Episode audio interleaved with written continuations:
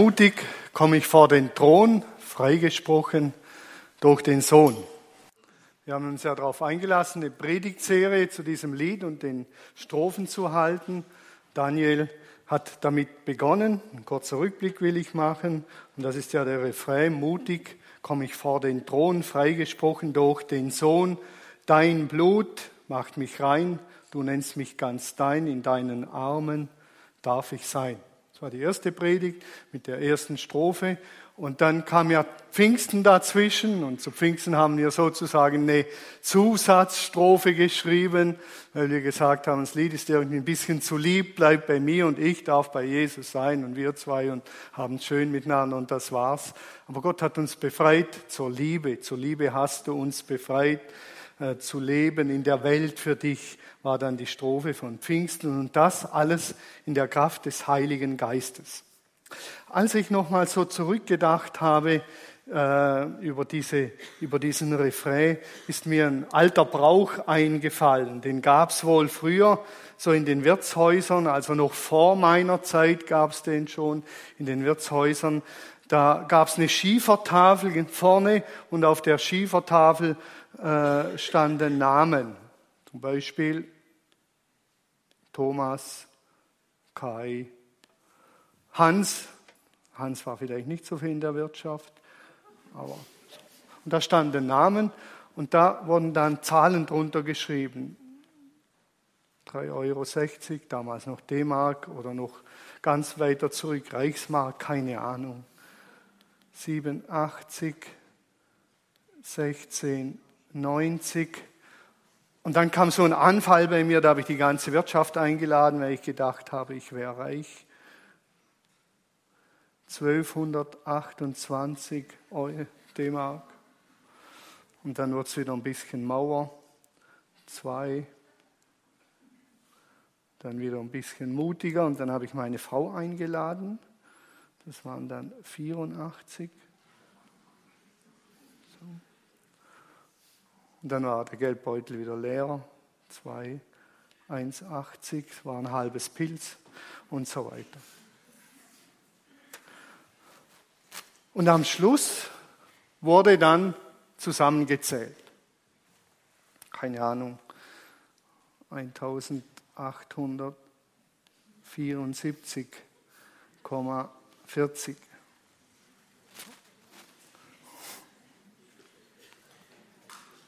Da kommt der Begriff her, in der Kreide stehen. Das heißt, weil das mit Kreide auf eine Schiefertafel geschrieben wurde, stand ich bei dem Wirt mit 1874, nämlich jetzt Euro und 40 Cent in der Kreide. Und daher kommt das in der Kreide stehen.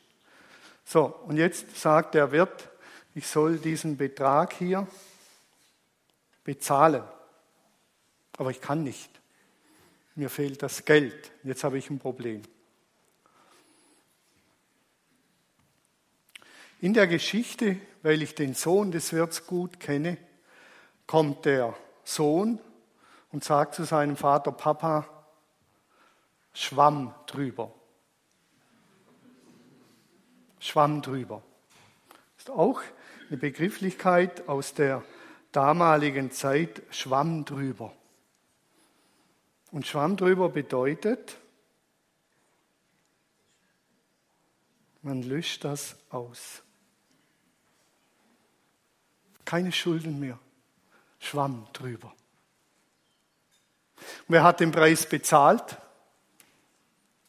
Niemand? Der Sohn. Irgendjemand muss ja bezahlen. Und wenn der nicht bezahlt, bezahlt der Wirt. Und wenn ich nicht bezahlen kann, irgendjemand muss immer bezahlen.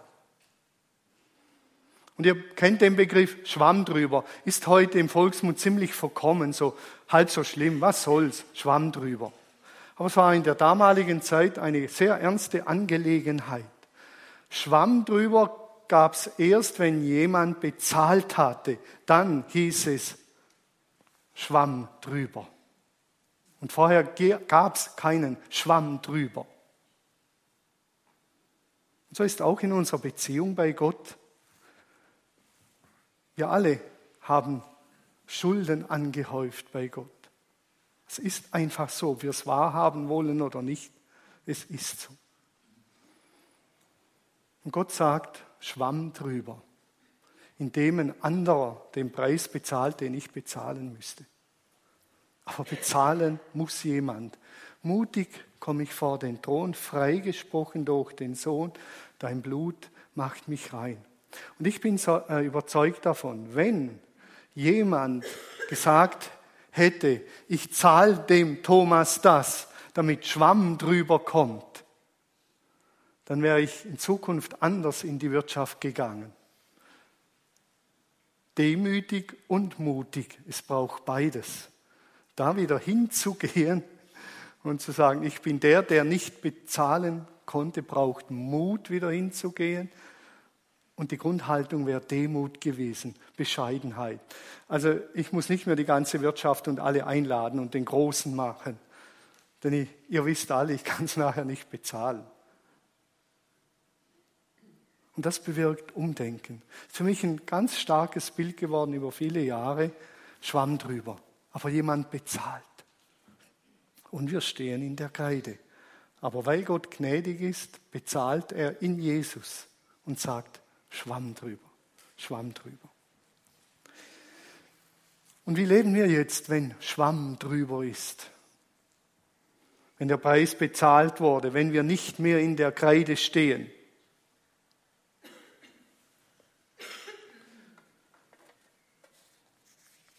Darum soll es heute ein bisschen gehen, was dann folgt. Mutig und demütig, denn jemand hat bezahlt im Bild der Wirklichkeit Jesus. Und jetzt passiert ja in dem Lied, wenn, es, wenn wir es weiter verfolgen, passiert ja etwas Sonderbares. So, jetzt müsste es theoretisch weitergehen. Kommt gleich. Und jetzt geht es im Lied weiter. Will mich mein Herz erneut verdammen und Satan flößt mir Zweifel ein. Manche kennen das vielleicht, die sich auf den Weg gemacht haben mit Jesus, schwamm drüber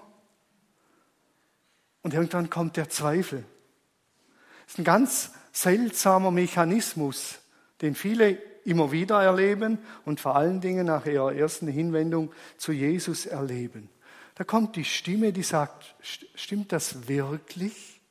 Ist wirklich Schwamm drüber gegangen? Ist wirklich bezahlt? Kommt da nicht nachher irgendwann die Keule vom Wirt und der sagt, so jetzt habe ich dich, Bursche. Fordert Gott nicht irgendwann zurück? Ist Schwamm wirklich Schwamm drüber? Und das sind so die Zweifel, die aufkommen. Ich erinnere mich noch an meine Zeit vor vielen, vielen Jahren, als ich mich Jesus hingewendet habe, die Vergebung angenommen habe und dann ihm nachfolgen wollte. Da waren immer wieder die Erinnerungen an, den, an die Dinge, die ich gemacht habe, die nicht in Ordnung waren. Gestern Abend haben wir darüber geredet. Der Jürgen lächelt milde. Gestern Abend haben wir darüber geredet, dass ich in meiner Jugend in Eirach immer wieder die Rinder von unserem Nachbarn mit meinem Freund aus der Weide getrieben habe die sind ausgebrochen und dann sind wir zu dem gegangen und haben gesagt, du, deine Rinder sind ausgebrochen. Sollen wir dir helfen, sie wieder in die Weide zurückzubringen? Und der hat gesagt, das wäre aber nett von euch. Und das haben wir dann gemacht und haben so Geld kassiert. Der hat uns dann immer Geld gegeben. Es war voll witzig. War so witzig, war so gut. Wir haben immer wieder gesagt, mein Freund und ich, wann können wir wieder wagen, damit es nicht rauskommt. Und jetzt entscheide ich mich für Jesus. Und jetzt war das überhaupt nicht mehr witzig. Und die Frage war irgendwann, hat Gott mir das vergeben? Und nach zwei, drei Jahren hat dann Jesus bei mir angeklopft und gesagt, Thomas, all die Dinge, die du in deinem Dorf so getrickst und gedreht hast, all das wirst du jetzt bei allen, jedem Einzelnen bekennen. Und das war heftig. So ein Jahr habe ich gebraucht und alle Kraft des Heiligen Geistes. Dahin zu gehen und zu sagen, wir haben die Rinder extra rausgejagt, wir haben Geld kassiert dafür. Und ich muss sagen, alle Dorfbewohner, alle, alle haben super reagiert. Keiner hat mir eins aufs Auge gegeben oder sonst irgendwo hin. Sie haben nur gesagt, wir haben vermutet, dass du so ein Spezialist bist. Wir haben es vermutet. Und ich entdecke mich heute immer wieder mit solchen Sachen, dass ich denke, man könnte ja mal einen Strauß rauslassen und mit dem spazieren. Ist einfach so. Ist bei mir so. Auf jeden Fall wurde mir die Schuld vergeben und irgendwann kam die Frage, hat Gott dir wirklich vergeben? Und da hat mein Herz angefangen, mich wie selber zu verdammen. Du kannst dir nicht sicher sein, Thomas, denn wenn du dir sicher wärst, würdest du dich an diese Geschichten nicht mehr erinnern. Du erinnerst dich immer wieder, da ist noch was und das ist nicht in Ordnung, du musst noch tiefer bohren, tiefer vergehen, was weiß ich was. Und es war eine große Not für mich, weil die Liste der Dinge, die ich vorher gemacht habe, die war nicht so ganz kurz. War nicht nur die Rinder aus der Weide treiben, da waren noch ein paar andere Dinge. Und jetzt, was machen wir damit? Und ich bin an dem mehr und mehr, muss ich sagen, verzweifelt. Und wo finden wir Antworten für sowas? Wo? Wir sind evangelische Christen und müssen jetzt sagen, natürlich, in der Bibel finden wir Antworten. Und da bin ich über einen, einen Text aus dem Römerbrief gestolpert, der war für mich Erlösung, die zweite Erlösung. Dort schreibt Paulus, was kam dabei heraus bei all dem, was ihr gelebt habt im Leben vorher? Sagt er, was kam dabei heraus? Ihr schämt euch jetzt, wenn ihr daran denkt. Ihr schämt euch jetzt, wenn ihr daran denkt, denn was ihr damals getan habt, führt am Ende zum Tod. Auf einmal habe ich gemerkt, das war für mich befreiend, ich weiß nicht, ob man das nachvollziehen kann.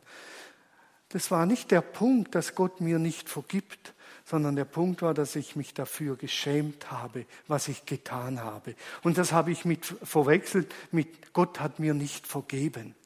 Ich weiß nicht, ist das einigermaßen verständlich? Man schämt sich für etwas, denkt so ein Mist über diese Geschichte, die habe ich noch witzig gefunden, die finde ich heute noch witzig. Da weiß ich nicht mal, ob ich mich wirklich schäme dafür, aber es war so. Aber es gab viele Dinge, für die habe ich mich echt extrem geschämt. Weil es war so beschissen und auch so gemein und zum Teil hinterhältig. Und zu denken, Gott vergibt mir das, war für mich ganz schwierig. Und auf einmal habe ich gemerkt, nein, der Punkt ist nicht, dass mir Gott nicht vergibt, sondern ich schäme mich im Nachhinein für mein Verhalten. Es war für mich wie, wow, danke Jesus. Und schämen darf ich mich. Das darf ich. Ich darf mich dafür schämen, dass eine junge Frau wegen mir nach Stockach zog und ich sie dann habe sitzen lassen. Dafür darf ich mich schämen. Das war niederträchtig gemein. Das ist so. Solche Dinge meine ich. Und da schäme ich mich heute noch dafür. Aber sie sind vergeben. Und ideal ist, wenn man mit den Menschen noch reden kann. Das ist ein Punkt. Wenn einige vielleicht bei euch sind, die, die, die spüren sowas von Selbstverdammung, dann fragt, ob es die Scham darüber ist. Gott hat euch vergeben. Wenn ihr um Vergebung bittet, hat er euch vergeben. Und schämen darf man sich über gewisse Dinge, die passiert sind. Die Scham wird heute immer weniger, weil das leider zurückliegt und ich näher bei Jesus lebe und solche Dinge nicht mehr vorkommen. Aber über das damalige habe ich mich geschämt. Will mich mein Herz erneut verdammen und der Teufel, der flößt mir Zweifel ein. Gott hat nicht vergeben, aber in Wirklichkeit war es die Scham. Eine zweite Masche, die in diesem Zusammenhang passiert, der Teufel ist ja sehr raffiniert. Dessen müssen wir uns bewusst sein. Wir haben in der, ihn in der westlichen Christenheit ziemlich verharmlost. Er kommt fast nicht mehr vor. Und wir denken, wenn wir nicht über ihn reden, gibt es ihn nicht. So wie die kleinen Kinder, die sagen, ich sehe niemand. Also gibt es hier drin niemand. Aber er ist aktiv auf seine Art und Weise. Er ist aktiv auf seine Art und Weise. Er malt uns Dinge vor Augen, sagt, wenn du das machen würdest und das hättest und diesen Gedanken umsetzen würdest, dann wärst du glücklich. Tief innen weiß ich, das ist nicht im Sinne Gottes. Und das Gemeine ist, ich setze es dann um Und dann ist er wieder da und sagt, Thomas, ich habe es gewusst, du bist eine Flasche, du bist ein Versager, du bist eine Gurke, mit dir kann man nichts anfangen. Das ist eine seiner Maschen. Und wir fallen immer wieder darauf rein, lassen uns verlockende Dinge vor Augen malen. Und wenn wir danach greifen, haut er uns gnadenlos in die Pfanne.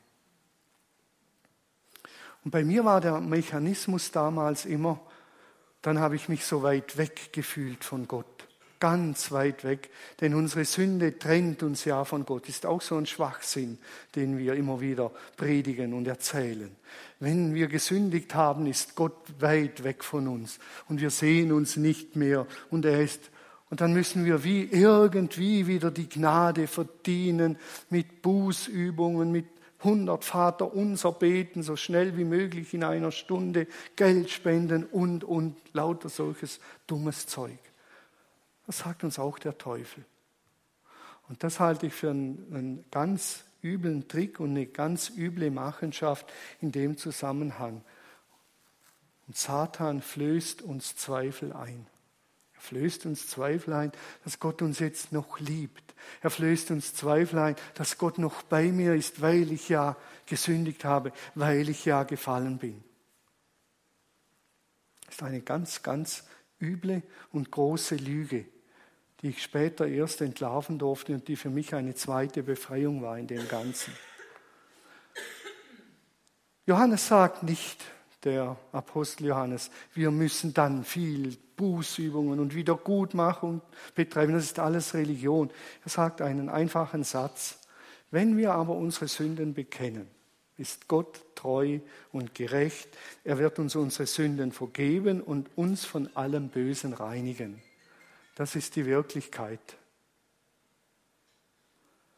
Statt Verdrängen, statt religiöse Bußübungen einfach bekennen und sagen, Vater, ich bin schuldig geworden an dem Punkt, vergib mir. Und wir dürfen hundertprozentig gewiss sein, dass er uns vergibt und dass er uns reinigt von diesem Übel. Und sonst braucht es gar nichts. All die Bußübungen und all die Dinge, die könnten dazu helfen, die könnten dazu helfen, dass wir mit der Schwachpunkt besser umgehen. Aber Gott müssen wir nicht gnädig stimmen. Ich habe mit dem gekämpft. Und das war eine üble Geschichte vom Teufel. Wenn in meinem Kopf geht so viel vor, ich weiß nicht, ob in euren Köpfen auch so viel vorgeht. Manchmal denke ich, nur in meinem Kopf geht so viel vor. Ich denke alles Mögliche und schräges Zeug und gutes Zeug und geniales Zeug und Frucht. Es geht, irgendwas sehe ich und dann rattert es bei mir.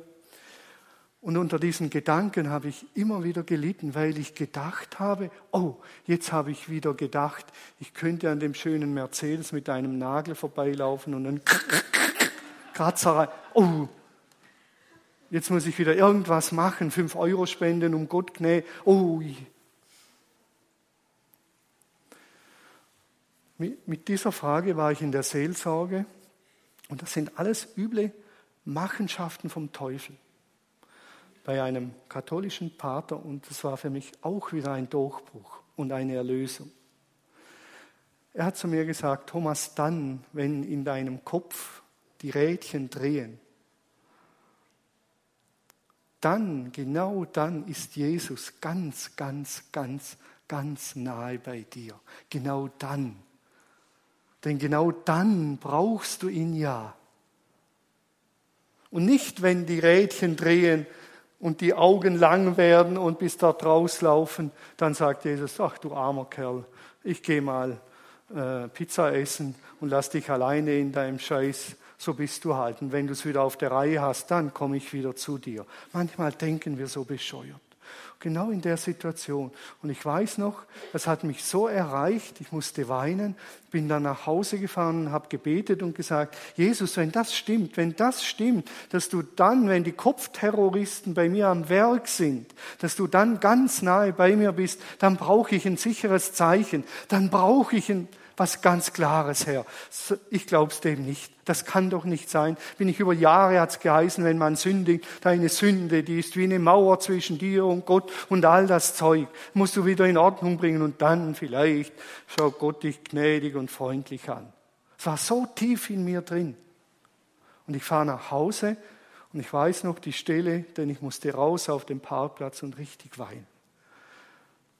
Und da ist dieser Bibelvers und wieder ein Bibelvers in meinen Kopf gekommen. Da kommen auch viele gute Dinge, ihr merkt es, in meinen Kopf gekommen. Und der Bibelvers lautet, ein ganz bekannter Vers, die Gesunden brauchen keinen Arzt, sondern die Kranken.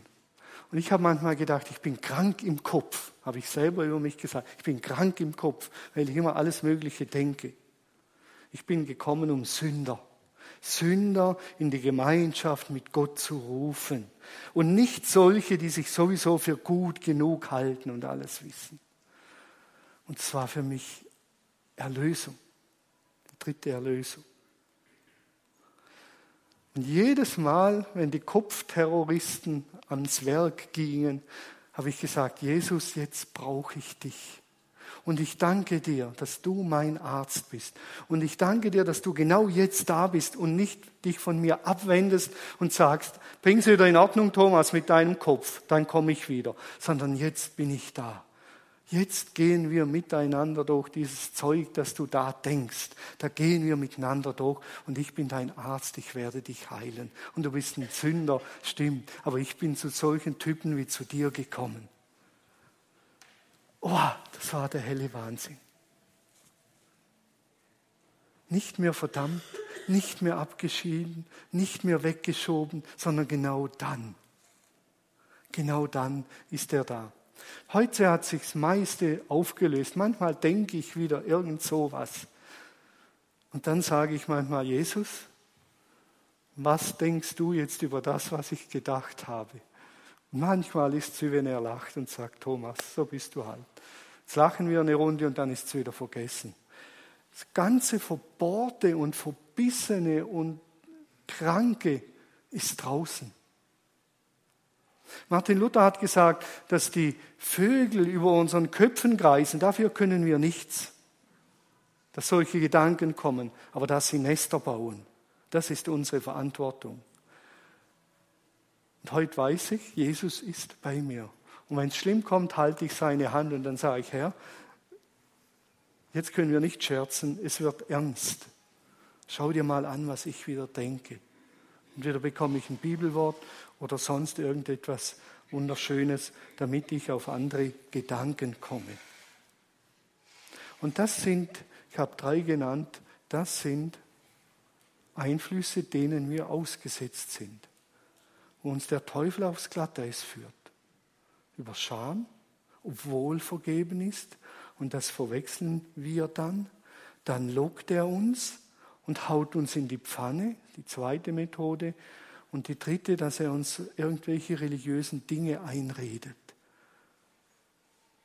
Im römisch-katholischen muss man ja dann, wenn man die Beichte abgenommen hat, zehn Vater unser beten und äh, äh, paar Ave Maria und so weiter. Stellt euch mal das vor, als Strafe das Vater unser beten. Stellt euch mal vor, Daniel würde sagen, wir haben hier den Vater unser Weg gebaut und jeder, der sündigt, muss ihn dreimal laufen dann. Als Strafe beten. Der Wahnsinn. Jesus sagt, ich bin nicht für die Gesunden gekommen, sondern die Kranken, die Sünder. Und wenn es losgeht, dann kommt ganz nahe zu mir. Und ich will euch heilen. Und ich will euch krank machen. Ich weiß, das mit den katholischen Brüdern und Schwestern war pauschal, aber wenn wir 100 Jahre zurückgehen, war es so. Die Täufer hatten übrigens andere Methoden. Bei den Täufern war es eben so, dass man gesagt hat, wenn man gesündigt hat, ist deine Schuld zwischen Gott wie eine Mauer. Ist auch nicht besser. Beides ganz, ganz sonderbar. Ganz nahe bei Jesus sein, denn er kämpft für uns. Jakobus sagt im Jakobusbrief, widersteht dem Teufel, naht euch zu Gott. Naht euch zu Gott, dann wird er sich euch nahen. Und er wird für euch kämpfen auf seine Art durch seinen Heiligen Geist. Aber bitte rennt nicht weg wenn ihr in Gefahr steht zu sündigen oder wenn der Kopfterror losgeht. Bitte rennt nicht weg, dann ganz nah zu Jesus. Ganz nah. In der Versuchung, in allem Das Hauptmittel ist ganz nahe, ganz nahe bei Jesus sein. Wir kommen zur Strophe 3 zum Schluss. Seht doch, wie herrlich Jesus ist, der alle Schönheit übertrifft. Die Liebe in Person ist hier gerecht und treu, steht er zu mir. All unser Lob reicht niemals aus, ihn so zu ehren, wie es ihm gebührt. Ich muss das Kreuz jetzt freimachen, dass man das ganze Kreuz jetzt sehen kann.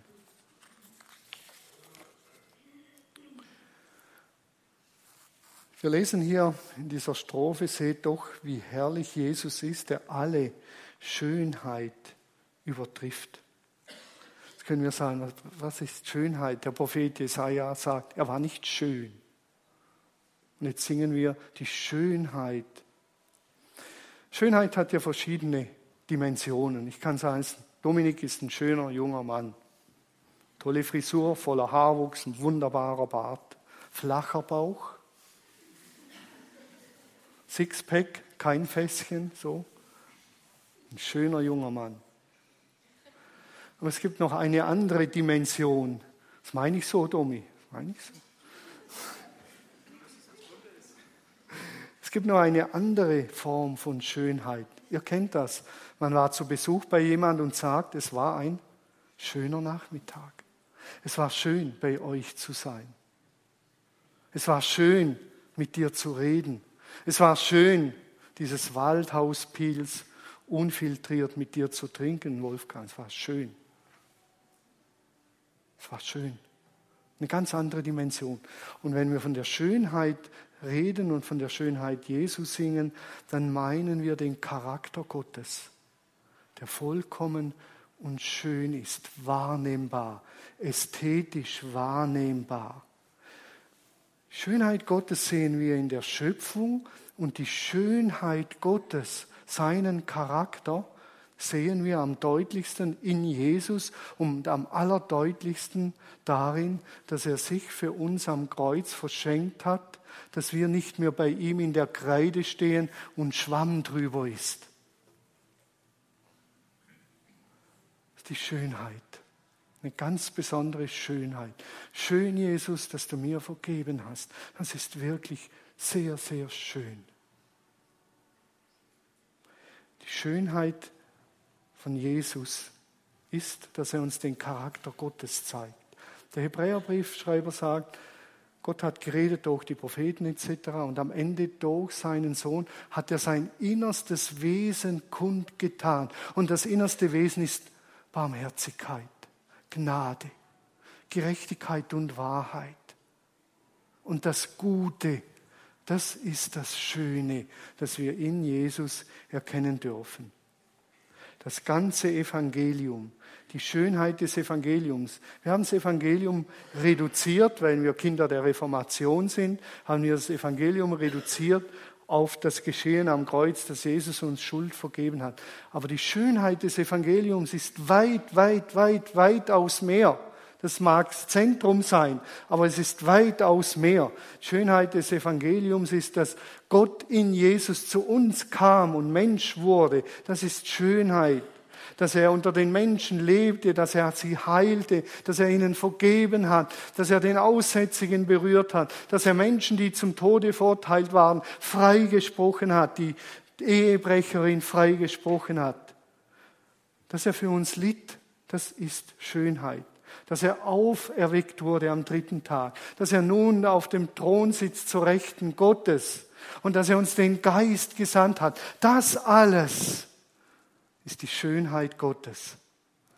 Und dass er wiederkommen wird, sein Werk zu vollenden.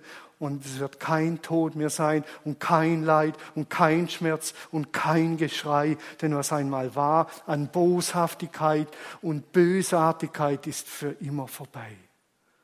Und Gott hat das Böse mit Gutem überwinden. Das ist Schönheit Gottes.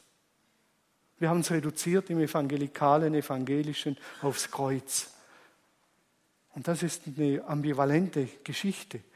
Aber die Schönheit Gottes ist viel, viel, viel größer. Als ich über die Predigt nachgedacht habe, ich bin manchmal fast schier aus dem Häuschen geraten. Die Hadassah oder Daniel kriegen es manchmal mit, wenn solche Dinge in mir drehen, in meinem Köpfchen. Also dreht sich auch viel Gutes, muss ich immer wieder betonen. Und das finde ich faszinierend. Deshalb sagt der Hebräerbriefschreiber, lasst uns aufblicken auf Jesus, den Anfänger und Vollender des Glaubens. Die Schönheit des Glaubens. Fritz Schwarz hat ein Büchlein geschrieben, ist eines meiner Lieblingsbüchlein, vor seinem Tod. Er hat es nie fertiggestellt, nie. Und dort schreibt er, der Titel ist, ich verweigere mich oder von der Schönheit des Glaubens. Von der Schönheit des Glaubens. Und dort beschreibt er die Schönheit des Glaubens und er schreibt, du, es ist schön gewesen, als du den Tisch so schön für mich gedeckt hast und wir miteinander gegessen haben. Du, es ist schön gewesen, als wir über das Thema Homosexualität geredet haben und wir so völlig unterschiedliche Meinungen haben. Aber wir haben uns als Brüder und Schwestern miteinander unterhalten. Du, es ist schön gewesen, als wir über die Geistwirkungen nachgedacht haben und du von deinen Geisterlebnissen erzählt hast. Und dann sagt er am Ende, jetzt habe ich nur Menschen gelobt über die Schönheit Gottes. Aber das ist das Wesen Gottes, dass er uns Schönes zukommen lässt über Menschen. Aber auch natürlich direkt. Fritz Schwarz sagt, ich verweigere mich immer über das Negative und die Gräben zu reden, das, was nicht funktioniert. Und ich verweigere mich, andere Christen in Schubladen zu stecken. Ich verweigere mich, das muss ein Ende haben. Ich will mit ihnen das Schöne teilen. Ihr könnt heute Nachmittag nach Hause gehen, nach dem Gottesdienst. Und ihr könnt über die Schönheit Jesu reden, über die Schönheit des Abendsmahls, über die Schönheit dessen, was ihr hier erlebt habt, was euch Jesus schenkt. Wir können natürlich auch heimgehen und sagen, naja, jetzt hat er irgendwas über die Katholischen gesagt. Naja, sagen die einen, endlich hat er es gesagt. Und die anderen sagen, ah, es war ein bisschen komisch. Je nachdem, statt zu sagen, wir hören auf, Gräben aufzureißen. Wir hören auf, sondern wir reden jetzt primär mal über die Schönheit des christlichen Glaubens und wir weigern uns, Etiketten zu verteilen. Die Gemeinde ist eigentlich im Ursprung eine Seeschule Gottes. Eine Seeschule, in der wir einander die Schönheit Gottes vor Augen malen indem was wir sagen, wie wir übereinander reden, wie wir über Gott reden, wie wir über Kunst reden, über Musik reden, über die Natur reden. Unsere Aufgabe ist es, als Seeschule einander die Schönheit Gottes vor Augen zu malen und das in die Welt hinauszutragen. Seht doch, wie herrlich Jesus ist, der alle Schönheit übertrifft. Die Liebe in Person ist hier. Gerecht und treu steht er zu mir. Was wollen wir denn noch mehr? Ist das nicht wunderschön? Ist das wunderschön? Wunderschön.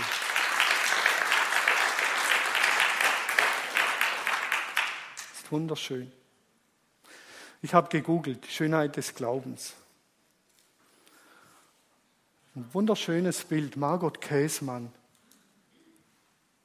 Finde ich richtig schön. Also das Bild, die Frau auch. Sieht vielleicht meiner Frau ein bisschen ähnlich. Eine Theologin, die lacht.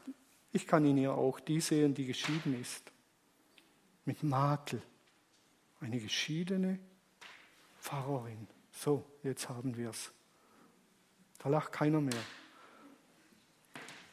Aber keiner von uns ist in ihren Schuhen gegangen. Die Schönheit des Glaubens bei einer lachenden Pfarrerin. Margot Käsmann.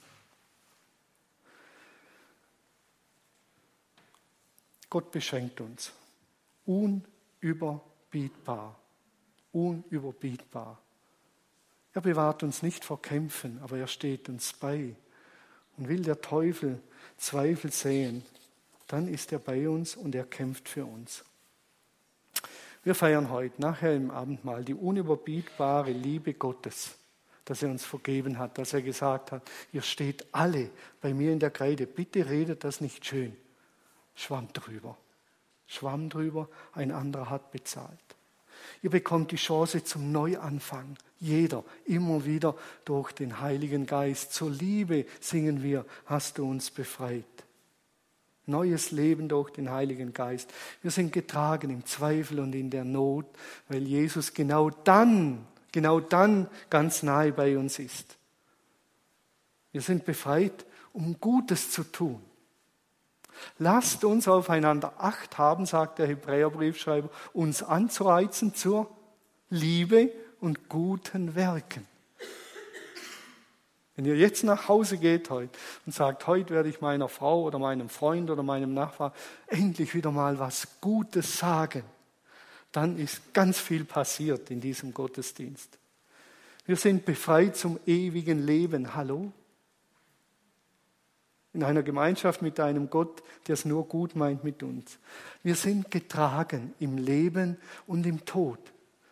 Ich habe es letzten Sonntag gesagt, ich habe vier Beerdigungen hinter mir und ich denke, ich bin so dankbar, endlos dankbar, dass ich mit diesem Jesus leben darf, dass ich ewiges Leben empfangen habe. Was will ich noch mehr? So dankbar. Und dann kommt die Bridge, so nennt man das, Bridge. Die Bridge lautet, das ist der Grund, warum wir feiern. Das ist der Grund, warum wir feiern. Wir sind befreit, er trug das Urteil, schwamm drüber, preis den Herrn, preis den Herrn, er hat für meine Schuld bezahlt. Und ich bin jetzt noch ein bisschen übers Lied hinausgegangen und das ist vielleicht die das Defizit vom Lied, dass es wie am Kreuz stehen bleibt, aber die Schönheit des Glaubens nicht weiter entfaltet. Deshalb gibt es noch andere Lieder, die das entfalten. Aber das braucht's. Die Schönheit, und das habe ich empfangen, und das stammt von Fritz Schwarz aus seinem Büchlein, die Schönheit des Glaubens, hat er in seinem Büchlein geschrieben, ist nicht zu beschreiben. Verrückt werden könnte ich vor Freude, verrückt werden. Und in der Nacht, als unsere Michi verunglückt ist und der Polizist diese furchtbare Nachricht brachte, war der erste Satz, der mir wieder in den Kopf kam, war, die Schönheit des Glaubens ist nicht zu beschreiben. Verrückt werden könnte ich vor Freude.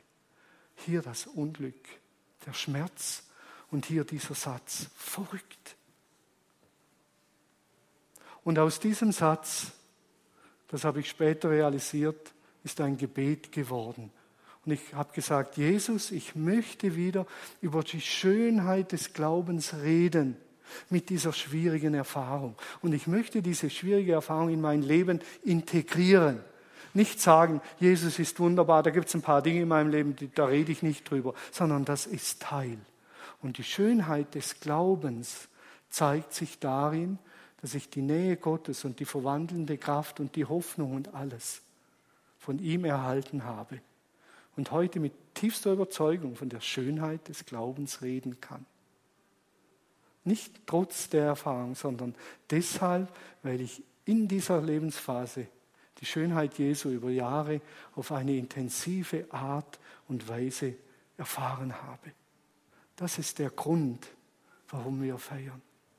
Diesen Gott, der durchträgt in der Not, der uns eine Zukunft schenkt, der uns vergibt, der uns neu macht, der uns in Jesus Vorbild ist, im Geist in uns wohnt. Was wollen wir mehr? Das wollen wir nachher im Abendmahl feiern. Die Vergebung, schwerpunktmäßig, die Vergebung feiern. Aber auch, wer irgendwas bekennen will, kann es hier auf den Zettel schreiben, hinten ins Kreuz stecken.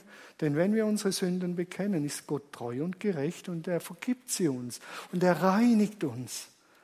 Bekennen statt verdrängen. Und wenn der Zweifel kommt und wir denken, jetzt bin ich wieder so ein komischer und denk komisch, dann ganz nahe zu Jesus, denn genau dann ist er bei uns. Dann steckt den Zettel ins Kreuz und dann haltet diesen Jesus nochmals fest. Sagt Danke, Jesus, für alles. Und dann könnt ihr zum Abendmahl gehen. Ihr müsst euch keine Schuld aus den Rippen schneiden. Aber wenn was aufkommt, dann macht's und dann geht befreit. Und ihr dürft sicher sein, 100 Pro, Schwamm drüber, es ist weg, Gott hat euch vergeben. Amen. Ich lese jetzt noch den Abendmahlstext und dann steigen wir ein ins Abendmahl in Lobpreis, in Lobpreis. Diesen Gott muss man jetzt loben heute. Oder Hadassah? Ja, Amen dazu. Hier drüben Wein und Saft. Der Dietmar und ich werden Wein und Saft austeilen. Könnt ihr holen. Hier empfangt ihr das Brot. Und wer speziell mit irgendjemand Abendmahl feiern will, mit seiner Frau oder seinem Hauskreis oder seiner endlich Lebengruppe oder was weiß ich, mit seinem Dienstteam, was auch immer, oder mit seinen schwäbischen Landsgenossen, der kann dort, dort rüber und einen kleinen Kreis Abendmahl feiern. Eins muss ich sagen, holt es nicht alleine für euch. Das Abendmahl holt man nicht, das empfängt man. Vergebung empfängt man. Neues Leben empfängt man. Alles Wesentliche empfängt man, das nimmt man sich nicht. Also nicht alleine hingehen, ich feiere für mich alleine Abendmahl, sondern wir empfangen die Dinge, die wesentlichen Dinge. Okay, dann lese ich aus dem Markus-Evangelium.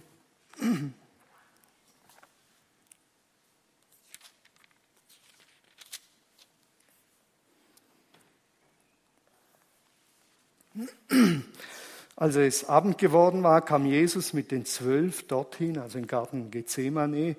Das war ja kurz vor seinem Abschiednehmen und vor seiner Kreuzigung. Während der Mahlzeit sagte er, ich versichere euch, einer von euch wird mich verraten, einer, der jetzt mit mir ist. Sie waren alle bestürzt. Und einer nach dem anderen fragte ihn, du, du meinst doch nicht mich? Er fragt nach dem Verhältnis zu ihm. Ist das Verhältnis, stimmt's zwischen uns zwei? Und dann lesen wir weiter. Während der Mahlzeit nahm Jesus ein Brot, sprach das Segensgebet darüber, brach es in Stücke und gab es ihnen mit den Worten, er gab es ihnen, nehmt und esst. Das ist mein Leib. Dann nahm er den Becher, sprach darüber das Dankgebet, gab ihnen auch den, und alle tranken daraus. Dabei sagte er zu ihnen, das ist mein Blut das für alle Menschen vergossen wird. Mit ihm wird der Bund in Kraft gesetzt, den Gott jetzt mit den Menschen schließt. Ich sage euch, und jetzt kommt die große Hoffnung, ich sage euch, ich werde keinen Wein mehr trinken, bis ich ihn neu trinken werde an dem Tag, an dem Gott sein Werk vollenden wird und er wiederkommt. Dann wird es ein richtiges, richtiges, fettes Fest geben. Mit Jesus am Tisch und mit Gott, dem Vater. Dann sangen sie die Dankpsalmen und gingen hinaus zum Ölberg. Ich bete und dann steigen wir in Lobpreis ein, ins Abendmahl, dankbar, freudig über die Schönheit, die uns Gott schenkt im Evangelium. Lieber Vater, ich danke dir für all die unfassbaren Dinge, die du uns schenkst. Ich danke dir für deinen Sohn, dass du in Jesus zu uns gekommen bist und deinen Charakter der Liebe und Barmherzigkeit und der Gnade und der Menschenfreundlichkeit uns offenbart hast. Danke. Und danke für deinen Geist, der uns befähigt, das zu leben. Danke, dass du uns die Augen öffnest für deine Schönheit und begegne uns bitte im Abendmahl, Herr, mit deiner vergebenden und neu machenden, hoffnungsvollen Kraft. Ich danke dir, Herr. Du bist nicht zu beschreiben, wirklich nicht zu beschreiben. So schön bist du im übertragenen Sinn und so schön ist dein Evangelium. Verankere es fest in unseren Herzen und bewahre uns davor, dass uns der Teufel aufs Glatteis führt. Dass wir seinen Tricks nachlaufen, sondern dass wir deiner Schönheit nachlaufen. Mitten im Leid auch, Herr. Danke. Amen.